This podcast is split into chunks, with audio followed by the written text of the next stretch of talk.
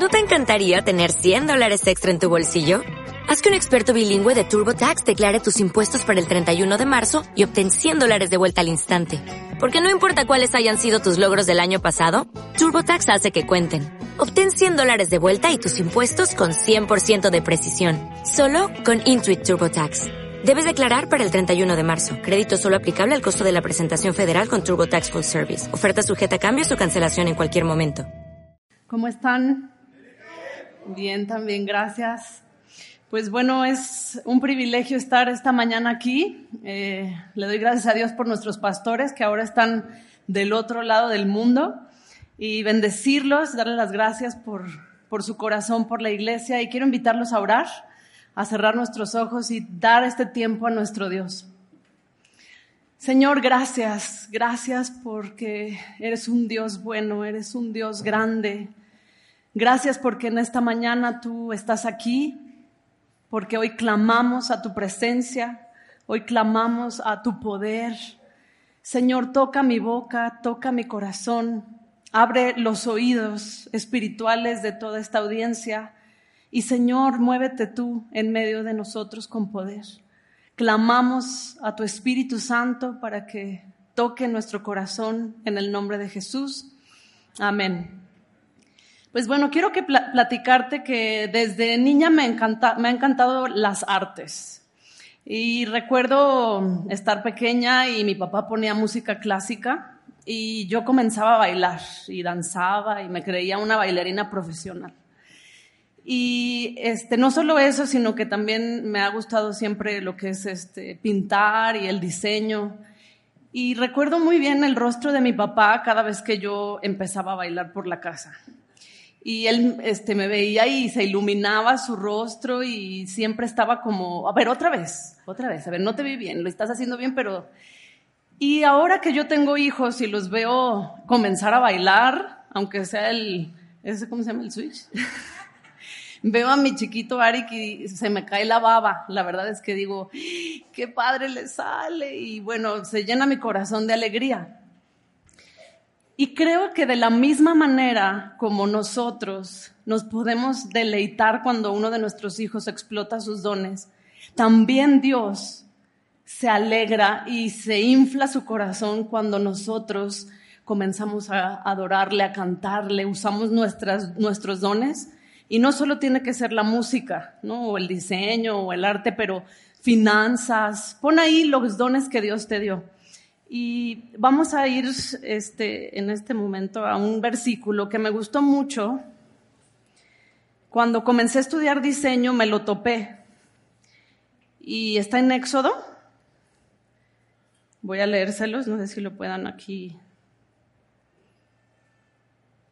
Dice Éxodo 35, 30, y dijo Moisés a los hijos de Israel, mirad, Jehová ha nombrado a Besalel, hijo de Uri, hijo de Ur, de la tribu de Judá, y fíjense en esta parte, y lo ha llenado del Espíritu de Dios en sabiduría, en inteligencia, en ciencia y en todo arte, para proyectar diseños, trabajar con oro y plata, bronce, y los ha llenado de sabiduría de corazón para que hagan toda obra de arte y de invención, y al final dice, para que hagan toda labor e inventen todo diseño.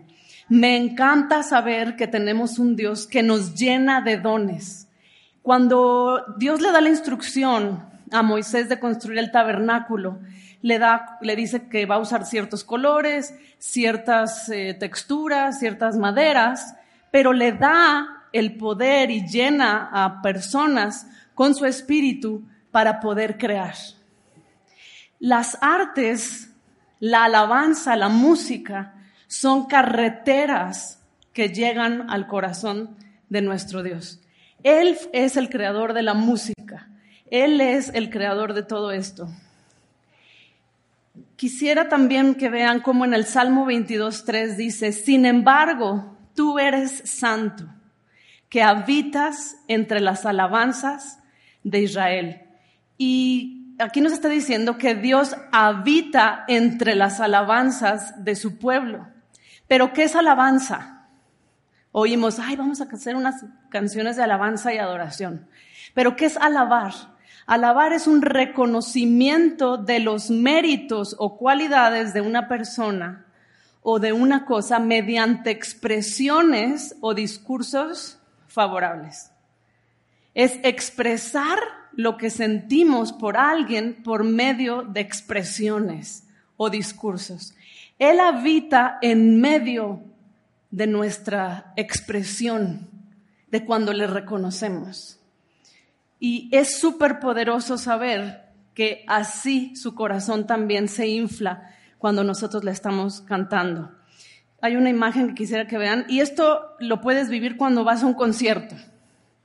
Comienza a llenarse el estadio, tú vas y que vas, vas triste o emocionadísimo de ver a tu artista, ¿no? Y ya, ya va a salir, pónganle ahí a los que les gusta ir a ver. Y entonces en eso empiezan las luces y tu corazón está así como que ya va a salir. Y empieza el artista, ¿no? Y da su guitarrazo empieza a cantar y empiezan las masas a gritar, ¿no? Y hasta mujeres ahí lanzan cosas. Y dices, ay, espérate, no tanta emoción, ¿no? Imagínate que esto, ¿qué siente el artista? El artista yo creo que se infla, ¿no? Porque están reconociendo sus dones. Ahora quisiera que te pongas a pensar qué siente Dios. Cuando tú en una mañana vienes a adorarle, en medio de, las luces, porque muchos pueden preguntar, ¿cómo que luces? ¿Y cómo que la música tan alta? Es una expresión de alabanza a nuestro Dios. Es con todo lo que hay, con nuestros dones, decirle, te amamos. Imagínate qué siente Dios cuando tú le adoras y reconoces quién es. Fíjate lo que dice Sofonías 3:17. El Señor tu Dios está en medio de ti, guerrero victorioso. Se gozará en ti con alegría, en su amor guardará silencio, se regocijará por ti con cantos de júbilo. No solo tú te puedes gozar en Él, sino que Dios se alegra en ti como guerrero victorioso, como Padre que viene delante de ti, en medio de ti, dice que con cantos y con silencio. Y la música está formada de eso, de silencios y de sonidos, de notas que si nosotros vemos hay infinidad de melodías y cada día hay más artistas y creando nuevas canciones porque la música tiene melodías, canciones infinitas, como lo es nuestro Dios. Y Él es el creador. Quisiera que también vayamos a Job 38.7. Aquí está Job como, como teniendo un argumento con Dios y diciéndole, ¿cómo? ¿Por qué permitiste esto en mi vida? Y Dios le dice, ¿dónde estabas tú cuando yo fundaba la tierra? Alababan las estrellas del alba y se regocijaban todos los hijos de Dios. ¿Dónde estabas cuando yo estaba creando la tierra? Ahí ya había personas, ángeles, las estrellas adorando.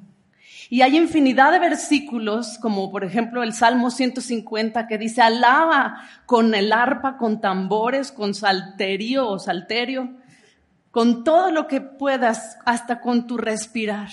Hasta nuestra misma respiración tiene ritmo, tiene un, nuestro corazón. Todo tiene música.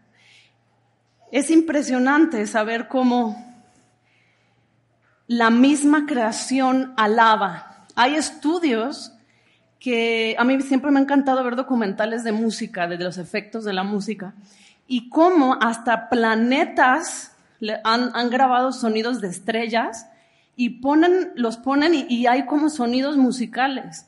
Si tú te metes también en internet y ves eh, cómo las ballenas emiten ciertas ondas o los delfines, vas a ver que parecen canciones. Y si ponen a niños autistas o a, personas que pues están bajo presión o ciertas enfermedades, tienen un beneficio en su ser. Hay estudios que también ponen eh, música clásica o tranquila en parques y comenzó a disminuir la violencia. Sería bueno que en todos los parques de esta ciudad y en todos los estacionamientos y por fuera de los restaurantes pusieran música para alejar a todo esto, ¿no? Pero la música tiene poder, tiene efectos que llegan a lo más profundo. Y estos estudios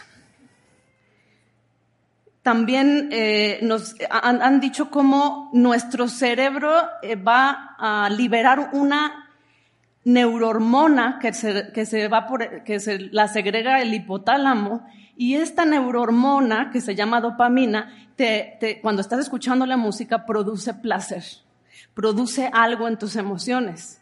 Y esta música afecta el comportamiento, el aprendizaje. Hay música para hacer ejercicio y te da mucho más. El beat te acelera, tiene un efecto en nuestra alma, en nuestro espíritu y en nuestro cuerpo. Por eso es importante saber qué pasa cuando nosotros eh, estamos también cantando. Y como te decía, llega tu alma, tu espíritu y tu cuerpo, pero muy importante, llega tu espíritu. Y dice la Biblia en Génesis 2.7, entonces el Señor Dios formó al hombre del polvo de la tierra y sopló en su nariz aliento de vida. Y la palabra aliento o, espíritu viene siendo lo mismo. Un aire, un soplo. Dios sopló en nosotros espíritu de vida. También vemos que dice la palabra en Juan 4:24 que Dios es espíritu. Dice, Dios es espíritu y los que le adoran en espíritu y en verdad es necesario que adoren. Fíjate que no solo la Biblia habla del poder que tiene también el adorar y cómo llegamos al corazón y al espíritu de Dios. Los antiguos griegos también creían que la música eh, estaba inspirada por entidades divinas. De hecho, le atribuían esto a, las musas, de ahí viene la palabra música. Y estas musas, que eran como sus deidades, los inspiraban en diferentes teatro, danza, todos estos tipos de artes. Pero la principal musa era la música, porque de ahí se desprendían todas. Y Platón, uno de estos filósofos griegos, creía firmemente, y lo platicaba y lo expresaba, que la música podía cambiar las bases de una civilización. La música podía traer inteligencia, conocimiento y un desarrollo en la civilización o también podía traer decadencia. Decadencia en la juventud, en incitar a la violencia y en degradación. Quiero leerte Gálatas 5:13. Dice, pero lo que sale de la boca proviene del corazón. Y eso es lo que contamina al hombre. Porque del corazón provienen malos pensamientos, homicidios, adulterios, fornicaciones, robos, falsos testimonios y calumnias. Y tenemos que ver que la música muchas veces habla de lo que hay en nuestro corazón. Y puede ser que tú digas que, pues no, no importa, lo que estoy escuchando no afecta. Pero es como si yo pongo aquí a alguien e invito a un ruso. ¿Hay aquí alguien ruso? Y le digo, pásale, predica. Y empieza a hablar. ¿Le entienden? No. Pero quiero decirte que aunque no le entendemos, hay un mensaje que está ahí, encriptado, y que lo tenemos que decodificar, pero que esta persona está hablando con una intención tiene un espíritu, un alma, unas emociones, una inteligencia que está proyectando y aunque no entendamos, está enviando un mensaje. Y esto lo se los quiero explicar un poquito más con una experiencia que tuvimos cuando estábamos eh, de líderes de jóvenes en, en otro tiempo. Y se nos acerca un joven y nos dice, oye, ¿sabes qué? Quisiera que oraran por mí. Y nosotros, no, pues, ¿qué pasó? Y nos dice, ¿sabes qué? Que en las noches estoy teniendo pues unas cosas tremendas que me están pasando. Me voy a dormir y siento como que opresiones, como si hubiera un espíritu que viene y me empieza pues a atormentar y estoy pues realmente asustado porque esto está sucediendo en mi vida. Y lo primero que yo hice fue preguntarle, ¿qué estás escuchando? ¿Qué música escuchas? Y él me empezó a dar pues todo lo que escuchaba y entre esos grupos estaba un grupo alemán Y le dije, bueno, ¿sabes qué? ¿Por qué no te vas? Y de tarea, eh, todas las, las, letras de este grupo, eh, busca la traducción. Y yo voy a hacer lo mismo. Y nos vemos la próxima semana. Y yo me fui a Google y ya, googleé el grupo, que no les voy a decir cómo se llama, para no... Y, este, y empiezo a leer y la segunda canción que, que encontré, para esto pues sí me asusté, porque empecé a leerla, y eran canciones cargadas de pederastía, de violencia sexual, de abuso contra la mujer, contra niños y de cosas de entidades demoníacas. Y fíjense lo que dice esta canción. Mi corazón arde. Enséñame, ¿por qué estoy contigo? Ellos vienen a ti en la noche, demonios, espíritus, hadas negras, se arrastran afuera del sótano y te observan debajo de tus sábanas. Estoy contigo. Ahora niños, pongan atención. Soy la voz de tu almohada y les he traído algo. Una luz brillante en el firmamento, mi corazón arde. Ellos vienen a ti en la noche y te roban sus lágrimas calientes. Esperan hasta que la luna despierte y se empujan por tus venas frías. Cuando le leí la letra y se la llevé, haz de cuenta, me dice, qué es lo que estoy sintiendo en la noche. Entonces le dije, bueno, no se trata hoy de esta mañana de satanizar, pero sí se trata de que entendamos que todo lo que nosotros estamos recibiendo va a tener un efecto en nuestro interior. Y lo único que tenemos que desarrollar es un sentido común. Un sentido común cuando escuchamos, cuando abrimos nuestros oídos a no solo la música, conversaciones, a nuestros ojos, porque son ventanas que nosotros estamos abriendo para recibir información. Y dice la palabra que de la abundancia del corazón, de lo que dejas entrar, habla tu boca. Entonces, ¿de qué estamos alimentándonos? ¿De qué estamos viendo? ¿Qué estamos escuchando? Y este, realmente es importante saber que somos tripartitos. Tenemos esas tres áreas que también la música lo tiene. La música consta de melodía, armonía y ritmo. Y nosotros también estamos eh, formados de espíritu, alma y cuerpo. Cuando les leí el versículo de, Moisés, de cómo eh, este, capacitó a, Dios nos capacita, estamos hablando de un modelo de un tabernáculo, una tienda que, en donde entraban, ofrecían sacrificios y era una manera de entrar a Dios. El mismo tabernáculo es una muestra de lo que es el cuerpo humano, es una muestra o un cuadro o una imagen de lo que es Jesucristo y también es una imagen de también cómo podemos entrar a la presencia de Dios, usando nuestro cuerpo, nuestro alma y nuestro espíritu. Así como también la música tiene estas tres áreas. Y quiero hablarte sobre la melodía. La melodía llega a tu espíritu. Y la melodía, por ejemplo, cuando Gaby toca el piano y comenzamos a cantar, la melodía es como lo que te puedes aprender y es la letra y llega directamente a tu espíritu. Por eso no sé si aquí le ha pasado a alguien que estás en un momento de cantar y empiezas a llorar. Empiezas a llorar porque la letra comienza a entrar en tu espíritu y comienzas a sentir algo, un efecto que empieza a entrar en tu ser. Hay instrumentos también melódicos y fíjate lo que dice Salmo 43. Puso en mi boca un cántico nuevo, un canto de alabanza a nuestro Dios Muchos verán esto y temerán y confiarán en el Señor. Ya en este salmo estaba hablando de que la música, el cántico nuevo, iba a transformar a personas, melodías que llegan al espíritu. Y tenemos lo que es la armonía. La armonía llega al alma y es como cuando tocan una canción y vemos que hay un violín, y está haciendo como otro, juega de una manera vertical, no horizontal, y está haciendo este, armonías, un violín, una guitarra. Y este tipo de armonías lo usan mucho en las películas. ¿Por qué? Porque lo que quieren es resaltar las emociones. Por eso es que la armonía llega al alma.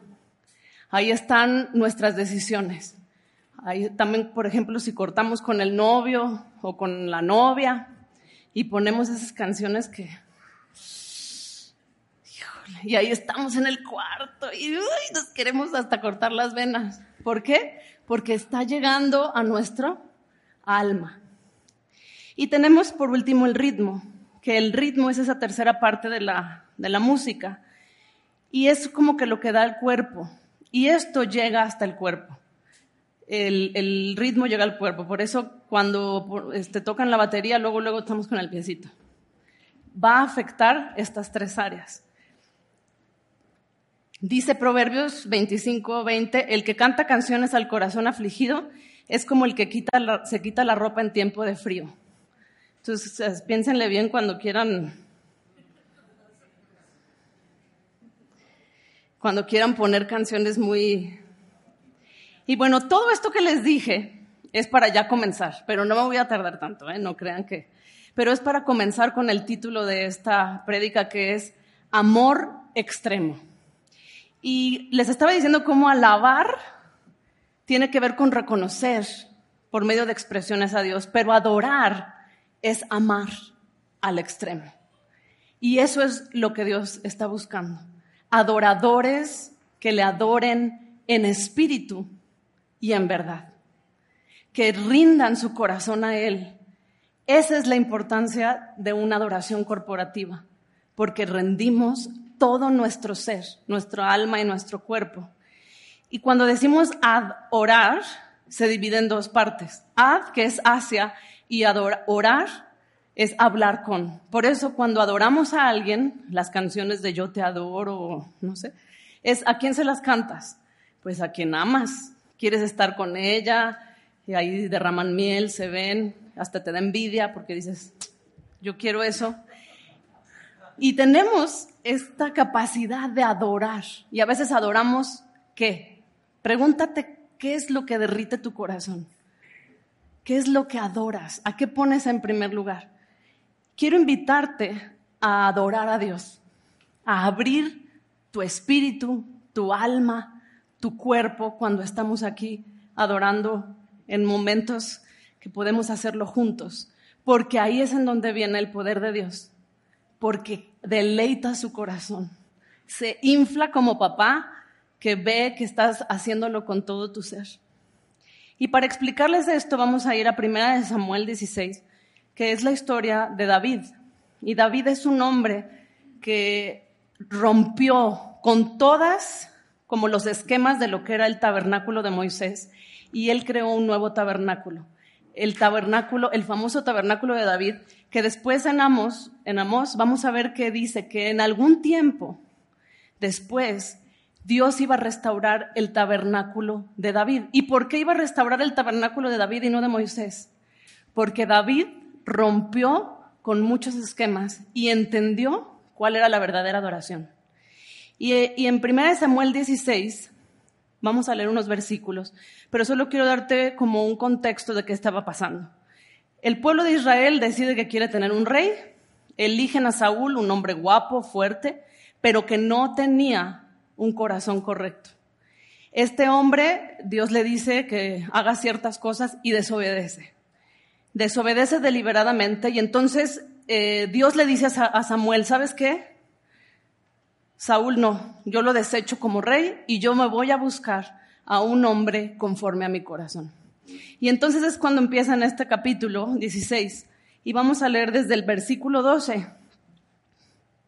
Y dice en el 12, y envió por él y lo hizo entrar. O sea, Samuel va, Isaí llama a su hijo y Samuel va y, lo, y, va a ungirlo. Era rubio, de ojos hermosos y bien parecido. Y el Señor dijo, levántate, úngele, porque este es. Entonces Samuel tomó el cuerno de aceite y lo ungió en medio de sus hermanos. Y fíjate aquí, y el Espíritu del Señor vino poderosamente sobre David desde aquel día en adelante. Y luego Samuel se levantó y se fue a Ramá. Y fíjense lo que pasó en el 14. El espíritu del Señor se apartó de Saúl y un espíritu malo de parte del Señor lo atormentaba. Entonces los siervos de Saúl le dijeron, he aquí ahora un espíritu malo de parte de Dios te está atormentando. Ordena ahora nuestro Señor a tus siervos que están delante de ti que busquen a un hombre que sepa tocar el arpa. Y cuando el espíritu malo de parte de Dios esté sobre ti, tocará el arpa con su mano y te pondrás bien. Entonces Saúl dijo a sus siervos, búsquenme en este momento ahora a ese hombre, que toque bien y tráiganlo. Y respondió uno de los mancebos o siervos y dijo, he aquí he visto a un hijo de Isaí de Belén que sabe tocar, es poderoso y valiente, hombre de guerra, prudente en su hablar, hombre bien parecido, y el Señor está con él. Y nos vamos al versículo 23 para terminar esto. Sucedía que cuando el espíritu malo de parte de Dios venía a Saúl, David tomaba el arpa, lo tocaba con su mano y Saúl se calmaba y se ponía bien. Y el espíritu malo se apartaba de él. Me encanta David. David rompió esquemas, un corazón con un amor extremo a Dios. Y dice la palabra que venía este joven y tocaba y el espíritu malo se apartaba. No sé si a alguien le ha tocado estar frente a personas que están poseídas. A mí se me, ha llegado a tocar y las piernas te tiemblan, pero el espíritu está firme. Pero yo creo que David se puso delante de este hombre con esta entidad demoníaca y había algo en él que hacía que estos espíritus oyeran. Y con esto quiero decirte que dice aquí que un espíritu malo de parte del Señor le atormentaba. Y yo me pregunté, ¿cómo que de parte de Dios? Un espíritu malo. Pero sabes que cuando Saúl decide desobedecer deliberadamente, él comenzó a abrir puertas, puertas espirituales. Cuando tú deliberadamente comienzas a abrir puertas a la pornografía, al abuso, a, a las drogas, al odio, a la mentira, tú estás dándole una legalidad al enemigo de tomar control sobre ciertas áreas. Y no es que Dios eh, te lo mande, es que tú estás permitiendo y abriendo y estás sacando el Espíritu de Dios por sustituirlo por otras cosas. Es por eso que es importante ver de qué estamos nutriéndonos. David amaba estar en la presencia de Dios y quiero decirles unos puntos en los cuales me quiero centrar en el versículo 18 para entender cómo podemos ser verdaderos adoradores. Adoradores que adoren en espíritu y en verdad. Y nos vamos a ir al versículo 18 que dice, He aquí he visto a un hijo de Isaí, el de Belén. Número uno, David sabía que era hijo. Él tenía un padre. Isaí significa Jehová es. Un adorador sabe quién es su padre abre las puertas de su corazón a un Dios que lo recibe y lo respalda y le da la autoridad para poder ser llamado hijo de Dios.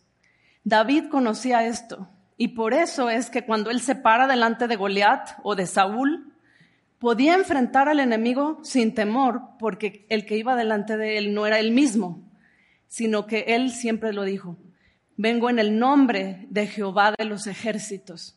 Él sabía quién iba delante de él. Un adorador tiene el conocimiento de quién es su padre. Número dos, sabe tocar. David tenía habilidad con el arpa, practicaba. Y, yo quiero hablarte que no es solo eh, el hecho de saber tocar un instrumento, sino que él tenía intimidad constante. Quiero invitarte también a eso, que no es necesario venir y adorar solamente aquí sino en tu casa, en la intimidad, en las mañanas cuando te levantas, en las noches antes de dormir. Y eso hacía David. Sabía tocar, estaba adiestrado. Valiente y poderoso, hombre de guerra.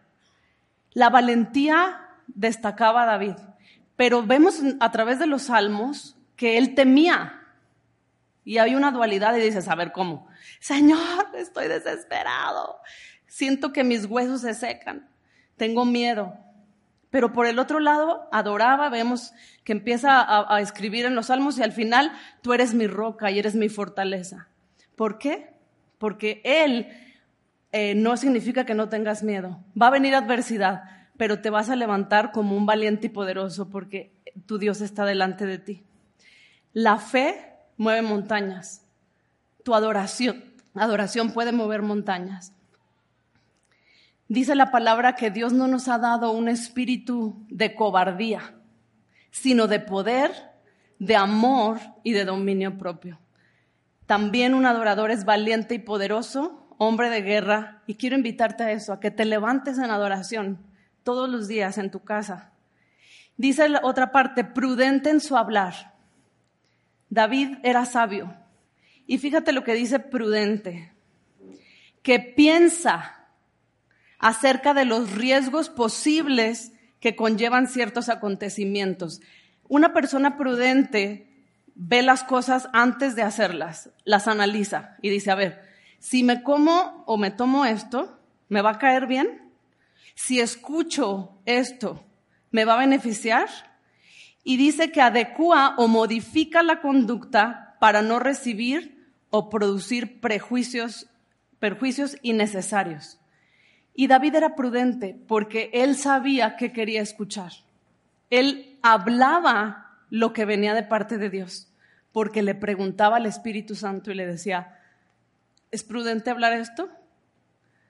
¿Es necesario comentar esto? ¿Es necesario escuchar esto? Y por último dice, no, no es último, número cinco, bien parecido, era bien parecido, guapo. Es necesario ser muy atractivo para estar en la presencia de Dios. No es cierto. Aquí lo que se, lo que,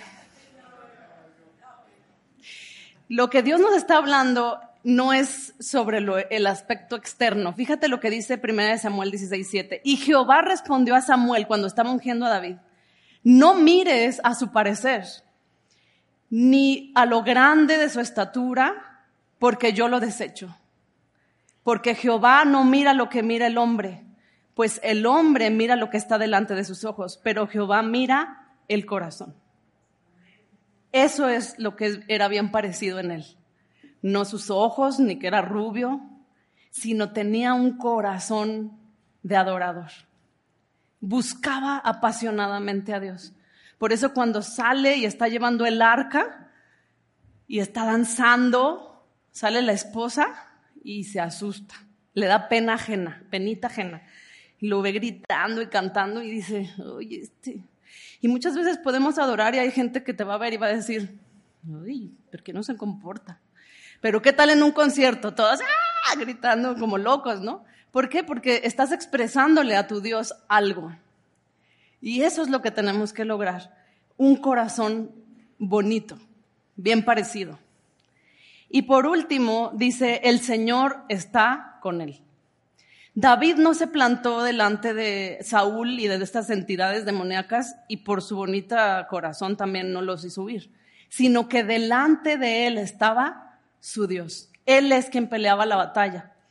Había algo que hacía que el espíritu malo huyera. Dice, sucedía que cuando el espíritu malo de parte de Dios venía a Saúl, David tomaba el arpa, la tocaba con su mano y Saúl se calmaba y se ponía bien. Y el espíritu malo se apartaba de él.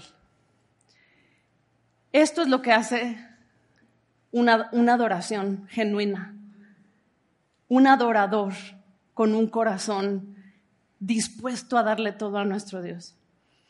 Y quiero realmente decirte que las batallas más fuertes que he tenido en mi vida, que pueden ser hasta noviazgos rotos y que siempre pude salir por medio de la adoración. Si tú estás en una guerra y te sientes que estás frente a un gigante, llámale situación económica, llámale que no sabes cuál es tu futuro, hay incertidumbre, tentaciones, luchas, cosas a las que vicios que te estás enfrentando. Quiero decirte que no hay mejor manera de poderlas vencer. Depresión, todo, todo cuando lo traes, aunque muy fuerte y gigante que lo veas, tú vas a poder vencer cuando tienes un corazón de adorador. Quisiera que cierres tus ojos y que entiendas que David rompió los esquemas de un tabernáculo de ritos. de religión.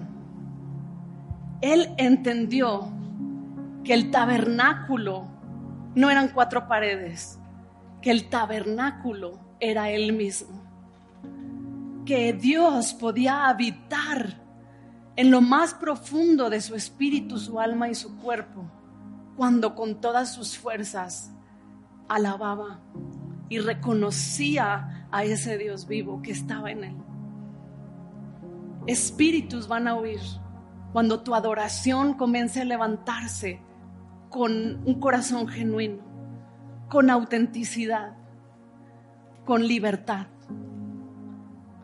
Reconoce hoy los méritos de aquel que te salvó, que te rescató, que dejó todo en esa cruz, un amor extremo por ti. Jesús